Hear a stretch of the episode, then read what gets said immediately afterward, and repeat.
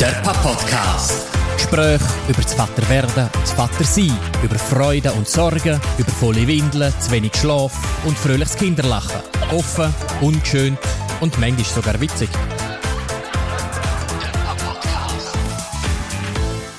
Mich, ich habe mir überlegt, ob ich heute noch jetzt ein Gutzli backen soll. Ich habe letztens einen Post gesehen auf Instagram, wo äh, so eine Mutterbloggerin äh, Gutzli gemacht hat mit Haferflocken und Bananen.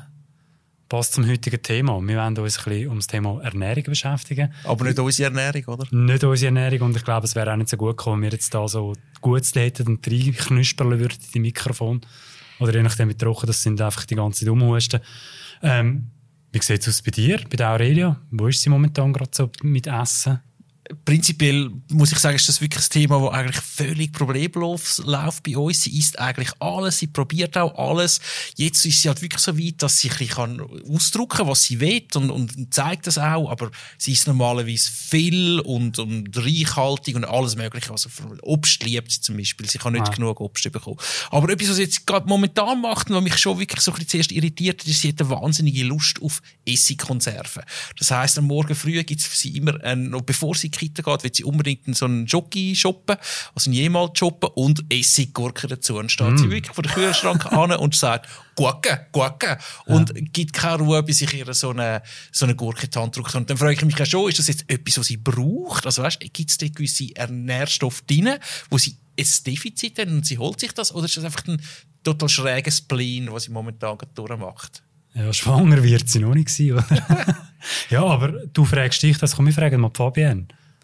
Ja, genau. Ähm, ja, du hast es angesprochen. Man sagt so, Kinder holen sich, was sie brauchen. Ist das wirklich so? Äh, gewiss auf jeden Fall. Die gesunden Kinder holen sich, was sie brauchen. Bei der Aurelia jetzt ist natürlich schwierig zu sagen. Sie ist jetzt auch wahrscheinlich in einer Phase, wo sie eben, wie du sagst, verschiedene Tastes ausprobiert, äh, das explort und erlebt auch die verschiedenen Geschmäcker. Ist auch eine gute Sache. Ähm, Klar kommt es auch immer ein bisschen darauf an, was für Angebote haben Sie daheim. Du hast vorhin angesprochen, Dani, ähm, dass ihr ja nicht über eure Ernährung redet, ob schon schlussendlich ja die Eltern auch Vorbilder sind. Ja. Und ja, genau. Der Papa-Podcast. Das heisst aber schon eigentlich auch, wenn die Eltern zum Beispiel jetzt nicht so heikel sind, dann sind die Kinder auch nicht. Das ist ein bisschen eine von meiner Angst. Meine, meine Neffen und meine Nichten sind wahnsinnig heikle Kinder würden. Also, wenn ein Dessert Früchte drin hat, dann findet es ein richtiger Dessert und essen dann nicht. Weil alles, was nicht aus Schoki und Vanilleglasse besteht, ist kein richtiger Dessert. Das finde ich persönlich mega schade. Ähm, meine Hoffnung ist so ein bisschen, dass wir jetzt, wenn wir gute Vorbild sind, dass unsere Tochter dann mal ein bisschen explorativer ist mit ihrem Geschmack. Also die Frage ist jetzt, isst du einfach nur Essiggurken? Nein! Das habe ich jetzt. Ja, aber jetzt haben wir, sorry, ich muss schon unterbrechen, wir haben gehört, wir haben eine neue Stimme da, Fabienne. Fabienne, du bist Mütter- und Väterberaterin im Kids Dietiken, selber Mutter von drei Kindern. Ähm, wir kennen mich als Väterberater, aber was macht genau eine Mütter-Väterberaterin? Mhm. Ja, wir beraten natürlich nicht nur das Thema Ernährung. Äh, äh, die Zeitspanne, wo wir Kind begleitet, ist von null bis Kindergarten-Eintritt. Ähm, da kommen natürlich ganz viele Themen auf den Tisch. Es fängt an direkt nach der Geburt, äh, Thema Schlaf, Regulation, Begleitung von diesen Kindern ähm, durch die Nacht durch. Eltern kommen an ihre Grenzen und stoßen mit Themen zu uns uns, dann geht es sicher auch oft um die Entwicklung und Erziehung der Kinder. Ja, es ist mega breit, Themen. Also äh, alles, was einem gerade beschäftigt mit dem Kind. Ja, und da können einfach Eltern kommen, sich mhm. entsprechend mit dem regionalen Kids melden und sagen, hey, wir haben ein Angelegenheitsthema, das uns beschäftigt. Ja, wir nehmen Kontakt auf eigentlich mit jeder Familie. Jede Geburt läuft sozusagen über unseren Tisch. Äh, wir nehmen zuerst mal Kontakt auf etwa drei Wochen nach Geburt, stellen uns vor und nachher ja, ist es eigentlich ganz niederschwellig, ganz einfach. Die Eltern können uns in der Beratungsstelle besuchen, ohne Termin. Ähm, wir sind äh, jeden Tag an einem Ort offen. Das kommt eigentlich nicht darauf an, in welcher Gemeinde dass sie gehen. Einfach der Bezirk mhm. ist relevant. Was wir natürlich auch machen, sind Hausbesuche. Manchmal ist es schwierig, jetzt auch vor allem bei Mehrlingsgeburten oder nach langen Spitalaufenthalten, schwierige Start ins Leben, besuchen wir ähm, Familien auch daheim, mhm. machen Hausbesuche. Ähm, telefonisch sind wir erreichbar, über Mail sind wir erreichbar, also über ganz viele Kanäle, wie eigentlich bei dir auch. Ja. Genau. Ja, auf jeden Fall haben wir sicher dann auch noch, wie dass man jetzt genau kann euch erreichen kann, bei uns in die Show Notes rein. Aber eben, heute vor allem da für uns als Expertin so quasi rund ums Thema Ernährung. Äh, wir haben aber jetzt bei Vorbildern sind wir stecken geblieben, gell? Genau. Wie gute Vorbilder das wir sind, dass wir ja alles essen und alles gerne haben. Aber nein, ich meine, ist genau wie du sagst, am Schluss prägen wir es ja schon extrem, was unsere Kinder auch essen. Ich meine, Kinder von laktoseintoleranten Eltern haben wahrscheinlich nicht gleich viel Milch, obwohl sie es würden vertragen wie äh, irgendwie auf einem Milchbauernhof aufwachst. Mhm. Aber ich kann dich beruhigen, es sind nicht nur die Eltern, die Vorbilder sind, sondern wenn sie jetzt, vielleicht hat es Geschwister um, die natürlich auch eine grosse Rolle spielen. Und wenn es keine Geschwister sind, sind es vielleicht Nachbarskind oder in der Kita andere Kinder, wo sie ganz fest beobachten, wie andere ähm, sich verhalten am Tisch. Mhm. Darum ist es, glaube ich, auch so wichtig, dass man am Tisch zusammen isst mit den Kindern. Ja. So das gemeinsame Essen und ähm, Kinder nicht alleine auf der Seite Okay, aber im Essverhalten sind jetzt meine beiden Jungs völlig unterschiedlich. Mhm. Mhm.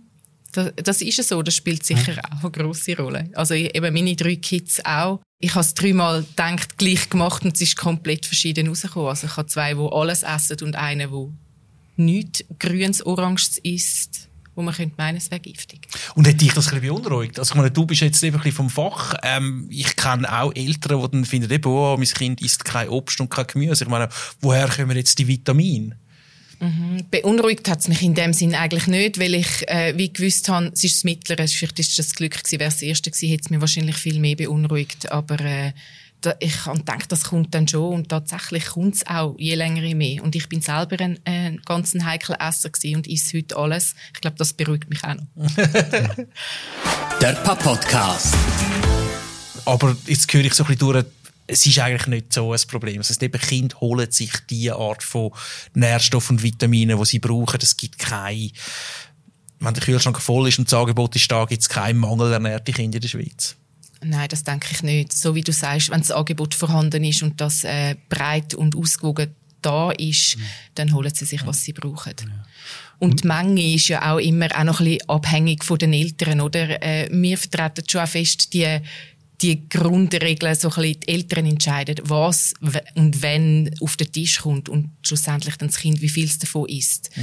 Und wenn irgendwie da äh, drei Pack Gutzli auf dem Tisch sind, haben das die Eltern auf den Tisch gestellt, oder? Klar entscheidet dann das Kind, wie viel. Ja, dann kann es alle drei essen.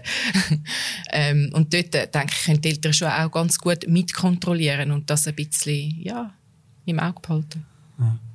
Nährstoff eben holt sich in dem Sinn selber. Am Anfang ist es so, würde ich sagen, ein bisschen einfacher, einfach von der Nahrungsvielfalt her, also sprich bei einem Neugeborenen.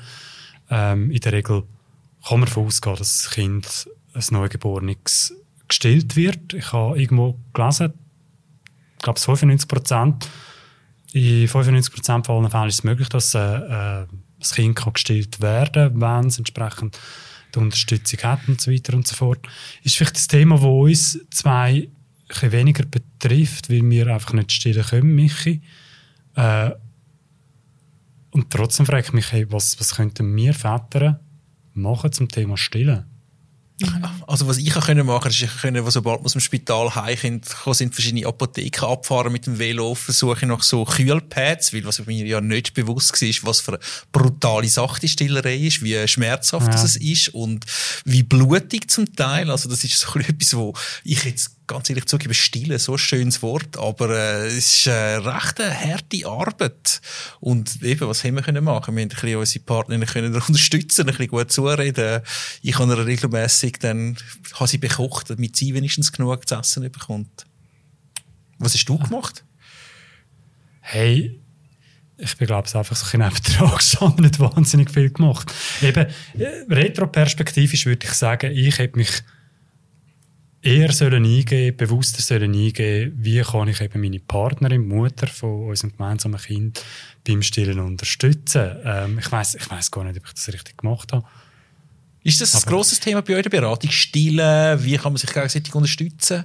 Mm, wie, wie kann man sich gegenseitig unterstützen? Ich glaube, eher weniger. Aber was du gesagt hast am Anfang, Michi, ähm, dass Stillen schmerzhaft ist oder dass oft äh, ein falsches Bild da ist vor dem Stillen, das ist, das ist Tatsache. Also ich glaube, viele... Stillen. Ja, ja man ah. sieht da immer die schönen Bilder, oder? Ja. Mit den stillenden Mamis und alles ist so verliebt und wunderbar. Und dann ist es soweit und es ist so ganz anders. Eben, es ist schmerzhaft, Milchstau, Brustentzündungen, all die Themen, die dann bei uns sind, nebst den Hormonen, die natürlich auch noch mitschwingt. Und dort, wie kann ein Papi die Frau dort begleiten, denke ich, ist sicher, wie du schön gesagt hast, das Mami bestärken und unterstützen in dem, was sie leistet. Weil, ich meine, das ist ist ein 24 Stunden, wir nennen es sogar 25 Stunden Job, weil in der Nacht zählt man noch eine Stunde mehr dazu, aus Erschöpfungsgründen. Genau, ist ein mega Aufwand, den eine, eine Frau mit sich bringt und da wertschätzende Begleitung überzukommen. Ich glaube, das bringt schon mal ganz viel. Je nach Erschöpfung von Mami ist es natürlich auch eine Möglichkeit, dass ein Papi kann entlasten, indem man mal eine Mahlzeit abpumpt und der Papi kann Schöppeln übernehmen, sofern es kein Mehraufwand ist fürs Kind. Mhm. Etwas, was zum Beispiel bei uns nie funktioniert hat. Ähm, also die Aurelia hat Schöppen wirklich vom Tag eins abgelehnt. Sie hat nie genuckelt. Ich glaube einfach, das Gummizeug im Maul hat sie angeschissen. Ein absolutes Brustkind totales Brustkind und ähm, das ist äh, ja, nicht ganz, also ich hätte nicht gefunden, hey, jetzt kannst mal, du kannst mal weggehen und ich tu mal ein bisschen schüppeln, aber es ist ein Kampf für mich mhm. und sie hat wirklich einfach nichts getrunken den ganzen Abend. Könnten auch gewisse Neid aufkommen bei den Vätern, bei den Männern? Also, Mhm. zum einen... Mehr verzweifelt gewesen, ehrlich gesagt. Okay. Ja, also nein, Neid eben im Sinne von, das ist halt schon eine exklusive Zeit, Zeit wo, wo, wo der Väter kann fehlen äh, und dann nochmal ein anderes Thema, so ein bisschen ja, das sexuelle Begehren gegenüber der weiblichen Brust, die einfach plötzlich wegfällt. Ich, was ich find, noch eher krass finde, ist einfach, dass du dann halt als Partnerin, als Frau, als Mutter schon viel mehr fest genagelt bist. Ich meine, ich habe sehr schnell einfach mhm. dann am Abend ah, schnell vor können, ein paar Stunden, ich habe wieder können Bier trinken ähm, und dass das halt etwas ist, was du, wenn du am Stillen bist, dass das sich dein Alltag eben bis in die 25. Stunde prägt. Aber da kann zum Beispiel ein Papi sehr gut mit unterstützen, indem er vielleicht ähm, das Baby aus dem Bett holt und der Mami angibt zum Stillen und mhm. so ähm, sich daran beteiligt. Die Frage ist dann mehr, Papi arbeitet, äh, Mami meistens ja dann in dieser Zeit äh, noch nicht oder noch nicht. Ähm, mit der Energie sparen, wie, wie teilt man das ja. auf? Aber äh, ja, es wäre jetzt auch eine Möglichkeit, wie man die Frau unterstützen könnte in dem ganzen Prozess. Aber Quintessenz von dem wäre einfach, dass man miteinander über die jeweiligen Bedürfnisse halt einfach im Gespräch bleibt und sich austauscht und vielleicht halt einfach auch fragt, hey, wie kann ich dich, also als Mann, als Vater, äh, Mutter, Frau, Partnerin fragt, wie kann ich dich am besten unterstützen beim Stillen? Was tut dir gut? Was erwartest du von mir? Absolut, das ja. ist mega wichtig. Auch ja. die ganze Thematik äh, Partnerschaft äh, oder die, der Neid, Eifersucht, mhm. die du vorhin angesprochen hast, ist ein mega wichtiges Thema, wo, wo wir den Eltern immer empfehlen, dass sie das miteinander besprechen und individuell in ihrem Rahmen eine Lösung finden, was auch nicht immer einfach mhm. ist, dann das Gespräch zu starten. Ja.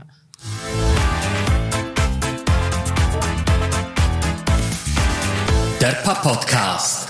Gut, Aurelia isst jetzt mittlerweile auch schon. Es isst alles, es ist alles, herrlich, alles herrlich. genau. Ähm, wann haben die angefangen so mit, mit Brei? Beikost? Äh, warte, das kann ich sogar recht genau sagen, wo wir das erste Mal in die Skiferie sind, im März, also so nach vier, fünf Monaten, hat man das erste Mal Pastinakenbrei gemacht wo sie sind natürlich recht gut ja. gegessen Ich muss heute darüber lachen, wie klein die Portionen am Anfang noch waren. Irgendwelche so eiswürfelgrosse Brei-Portionen, die dann innerhalb von kürzester Zeit zu rechten Schüsseln angewachsen ja, sind. Ja, genau. Aber ja, ich habe gefunden, die richtige Befreiung war eigentlich dann wenn es eben keine Brei mehr gegeben hat, sondern wo sie wirklich vom Tisch gegessen hat. Weil dann ist sie plötzlich noch mal viel mehr so ein Teil, Teil von der Familie gewesen. Man hat sich nicht mehr extra um sie müssen etwas kochen, sondern sie hat einfach mitgegessen ähm, man hätte plötzlich weg können, vielleicht einmal in ein Restaurant und schauen, dass es dort irgendetwas Kindergerechtes gegeben hat, dass man viel weniger schon spezifisch Rücksicht müssen nehmen Und ich habe das als eine wahnsinnige Befreiung erlebt. Ja. Ich habe mir gar keine Gedanken gemacht. Und irgendwann ist meine Partnerin gefunden, so, ja, eben, wenn man langsam Beikost äh, einführen und so, und so äh, keine ja. Ahnung. Wann, wann ist der richtige Zeitpunkt? Was würdest du sagen oder empfehlen, mhm. Fabian? Ja, die Empfehlung ist äh, frühestens ab dem fünften Lebensmonat äh, dürfte man starten, aber ich denke, ganz wichtig ist da, dass das Kind bereit ist zu dem Schritt, aber auch die Eltern, weil für die Eltern ist es ein Mehraufwand, wie du gesagt hast, so, jetzt fängt das Thema an. Man fängt an kochen oder muss sich überlegen, wie ernähre ich mein Kind, wie gehen wir da vor. Also es ist ein Mehraufwand und es bringt wie nichts, wenn das Kind nicht bereit ist. Jetzt, wie sieht man, ob das Kind bereit ist, wenn es Interesse zeigt? Und da empfehlen wir, mhm. nehmt doch eure Kinder an den Tisch, so dass euch immer sehen essen und dann sieht man, oh, schnell ist das Kind wirklich ready für den Schritt oder nicht. Wenn es anfängt sich ausdrückt oder auch genau. verbal sich anfängt zu quietschen und so und ja, dann wenn okay. die Mühle schon fast aufgehen, wenn man mit dem Löffel in die Nähe kommt, dann kann man es wagen. In der Theorie Schritt. ganz simpel, in der Praxis vermute ich dann schlussendlich auch. Ja. Je nachdem. Ja. genau. Und würden Sie es essen, wenn es noch nicht parat wäre? Also würden Sie es würden Sie es schlucken, wenn Ihr Organismus jetzt noch nicht parat wäre für so etwas? Wahrscheinlich Kinder nicht, oder? Nein, dadurch sendet es eben ganz klare Signale ja. aus. Also sie dreht den Kopf weg, meistens machen das Maul gar nicht richtig ja. auf, dann bringt es nichts. Dann schmiert man es mehr überall sonst im Gesicht um, wie dass es ins Maul reingeht. Der Podcast. Mich würde noch ein bisschen wundern, jetzt, wo du gerade da bist, was kommen so für Fragen zu eurer Beratung rund um, rund um Ernährung? Was, ist, was sind die häufigsten wo tut es den Eltern weh, sage jetzt mal, weil es braucht wahrscheinlich einen gewissen Pain, dass man zu euch kommt. Ähm, was, was, sind so die häufigsten Fragen? Ich weiß nicht, ob man es in eine Frage oder in Fragen kann packen, aber warum die Eltern häufig kommen zum Thema Ernährung ist Unsicherheit. Sie, ich glaube, die Medien und Angebot und Informationsüberflut ist so groß über jenste Kanal. Die heutigen Eltern wissen auch extrem viel und tauschen sich überall noch aus. Ähm, sie sind völlig zum Teil verwirrt und hören mhm. einfach zu viele verschiedene Meinungen und kommen dann zu uns und wollen wissen, was, was muss ich jetzt genau und mache ich es richtig und ist es ein Problem? Ich glaube, mit solchen Fragen sind wir ganz oft konfrontiert und da weisen wir auch immer wieder zurück oder versuchen auch so ein bisschen die intuitive elterliche Kompetenz zu stärken, weil sie wissen ja schlussendlich auch selber am besten. Wir sagen immer, die Eltern sind Experten von ihren Kindern mhm. und wir versuchen sie auf dem Weg zu begleiten. Natürlich geben wir fachliche Inputs noch, was wäre wichtig oder auf was könnten wir jetzt noch achten, aber schlussendlich, dass sie äh, gestärkt werden ähm, durch uns auch äh, auf ihrem Weg, weil der gesellschaftliche Druck, wie gesagt, ist mega hoch. Also wisst ihr sicher auch auf dem Spielplatz die Diskussionen, das Kind ist das, das Kind hat das schon, das macht das noch nicht. Also ich glaube, es gibt ganz viel Unsicherheit in der Gesellschaft. Und mit solchen Fragen sind wir oft konfrontiert nebst den Standardfragen, wo wir schon haben, wann muss ich starten, wie muss ich starten, was kann ich noch alles. Ich glaube, die heutigen Eltern wollen auch extrem viel den Kindern an breitem anbieten, ähm, was Ernährung anbelangt, was nicht immer so muss sein. Der Podcast. Also sich selber einfach auf seine Instinkte vertrauen, Geduld haben, dann kommt es gut. Ja, das hast du jetzt schön zusammengefasst. Fabian, vielen herzlichen Dank, dass du heute bei uns warst, bei diesem Podcast mit deinem Fachwissen uns unterstützt hast, mit deinem Rat äh, fast schon auch da. Uns nimmt noch so als letztes, tun wir unsere Gäste immer gerne fragen, so als Abschlussfrage. Warum lohnt es sich, ein engagierter Familienvater zu sein? Mega wichtig. Also das lohnt sich auf, auf jeden Fall. Ich denke, es braucht beide Teile, nicht 50-50, sondern von beiden Seiten 100 Prozent, um können die Kinder begleiten. Warum lohnt es sich? Ja, wir, wir erlebt Kind, wir bildet ganz eine andere Bindung zu den Kind, wie wenn man jetzt äh, weniger sich würde eingeben ins ganze Familienleben und schlussendlich hat der Papi so eine Möglichkeit, seine Werte und äh, Normvorstellungen diesen Kind mit weiterzugeben auf den Weg. Wir haben ganz viel von Vorbildfunktion geredet und da braucht es ganz sicher beide Seiten. Also Papi ganz, ganz wichtig. Der Podcast. Der Podcast. Das ist der Podcast Ein Gespräch unter Vätern. Ciao zusammen und bis zum nächsten Mal.